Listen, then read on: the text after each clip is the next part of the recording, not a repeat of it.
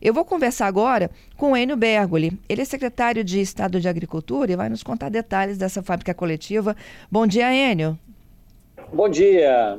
Bom dia, prazer falar aí com você, Fernanda. Patrícia está por aí também, com todos os ouvintes da CBN um assunto que é muito bacana para a nossa, nossa agricultura, especialmente a agricultura familiar capixaba. Isso, todo mundo por aqui, Enio. A gente querendo saber um ah, pouquinho bacana. mais dessa fábrica de azeite coletiva aí.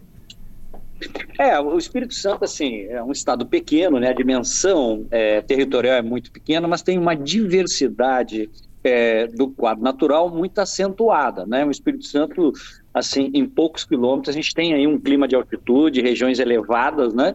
É, que propiciam, né? O cultivo, por exemplo, de oliveiras, né? É, eu sempre falo com, com os colegas agrônomos do Brasil, de fora do país, né? Quem quiser conhecer o Brasil em pouco tempo vem o Espírito Santo. Nós temos aqui praticamente né, todos os climas do Brasil e praticamente todas as culturas e atividades agrícolas que são praticadas no Brasil.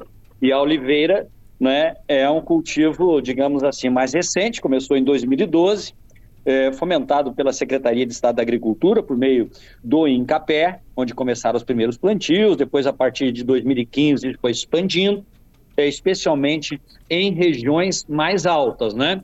Regiões entre 800 metros e 1.200 metros é, de altitude em relação ao nível do mar, que dá um clima propício. E agora, portanto, né, esses plantios é, estão chegando em fase adulta e começando a produção. Né? Nós já temos aqui no Espírito Santo cerca de 180 produtores né, em 20 municípios do estado, especialmente nessas regiões mais altas.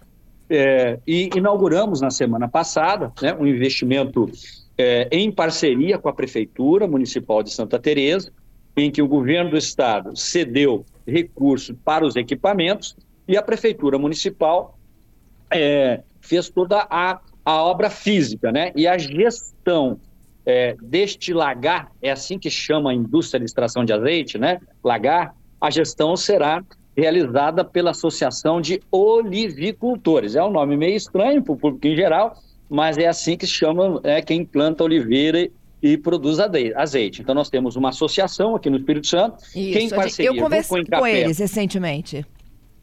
Isso, exatamente. Então, ele reúne esses produtores. Na verdade, essa é a terceira indústria de extração no Espírito Santo. Nos últimos meses, nós temos outras duas privadas de produtores maiores que fizeram o seu próprio lagar, né? Todas as duas na região de Domingos Martins, na região de Pedra Azul, uhum. não é? mas elas são assim, é, é, particulares do próprio produtor. Esta é para uso coletivo, por isso não é? os, os produtores que têm assim um, um, plantio com menos plantas, né, que são pequenos, têm a oportunidade então é, de fazer a sua extração de forma coletiva, porque não teria individualmente condições de montar a sua própria indústria, né? E, então é uma atividade que ela vem para complementar a renda é, de produtores desta região mais alta, né?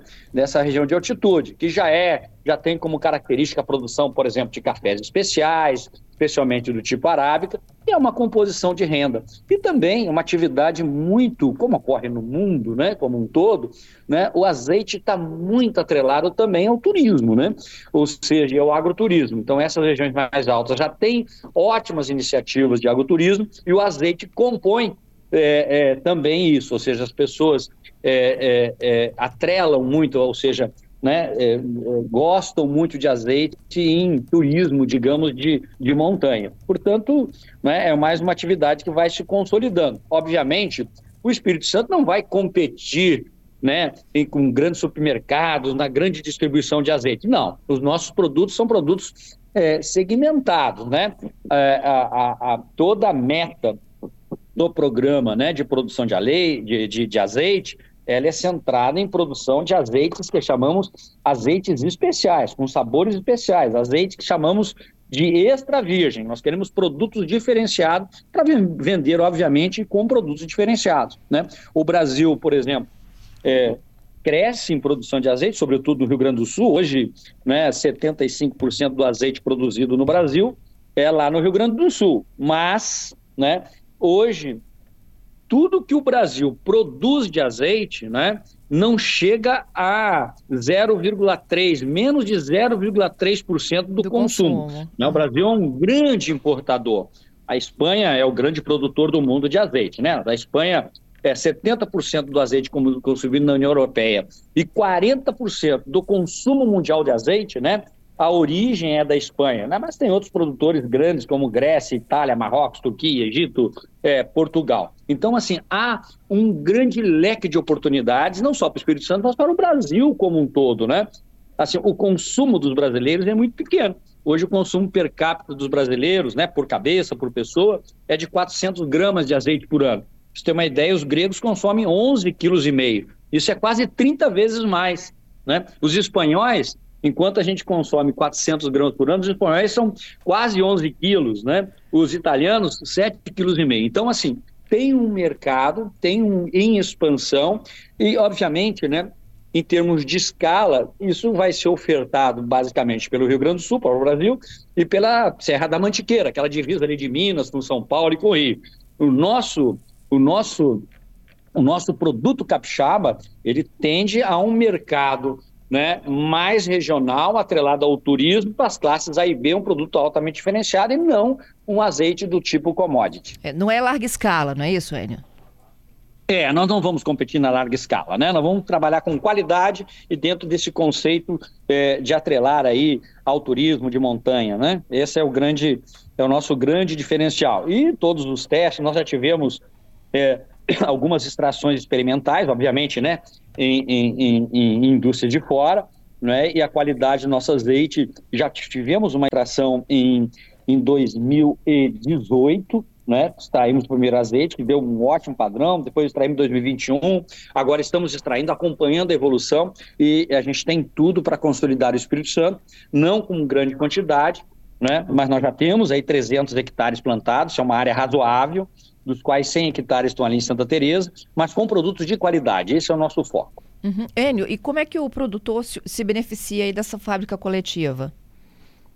Bom, o produtor, quer dizer, ele vai reduzir muito o custo de produção. Essa fábrica coletiva é, vai extrair o óleo, obviamente, né, todo o regramento está começando ainda, né? Agora é, a gente tinha uma pequena captação de cerca de 1.500 quilos de oliva a safra desse ano, né? Obviamente vai chegar a muito mais do que isso, né? porque outros plantios estão chegando, mas assim, isso vai reduzir o custo, vai favorecer toda a comercialização desses é, produtores que plantaram né, pequenas quantidades, essa é a característica do Espírito Santo, né? uhum. né? ou seja, é, com esta fábrica, nós vamos reduzir o custo de produção e também a fábrica ela passa a ser também um polo, né? É, de intercâmbio, de encontro, de troca de experiências entre os produtores. Por isso, esse investimento público, né, de forma associativa, para viabilizar, o que chamamos de fomentar, né, é um primeiro passo, né, que o governo dá e, obviamente, a partir daí, né, esse arranjo produtivo vai se consolidando no Espírito Santo chamamos ainda que é um arranjo embrionário, ele está uhum. sendo montado. Mais alguns anos, né, vai caminhar com as próprias pernas e certamente né, vai ser mais um caso de sucesso é, do agro do Espírito Santo. Esse pequeno estado, né, desse tamanhozinho, que é o maior produtor de café e o maior exportador de café com nilon do Brasil, né, que é o maior produtor e maior exportador de pimenta do reino e pimenta rosa do Brasil, aroeira, né? Também o maior exportador de gengibre, de mamão. Tenho certeza que não em quantidade, mas em qualidade, vai ser um grande produtor de azeite é, de qualidade também nas montanhas capixabas. É isso, Enio. Muito obrigada, viu, pela entrevista. Bom dia. Eu que agradeço a oportunidade. Um abraço para todos vocês e para os nossos ouvintes da CBN. Obrigada.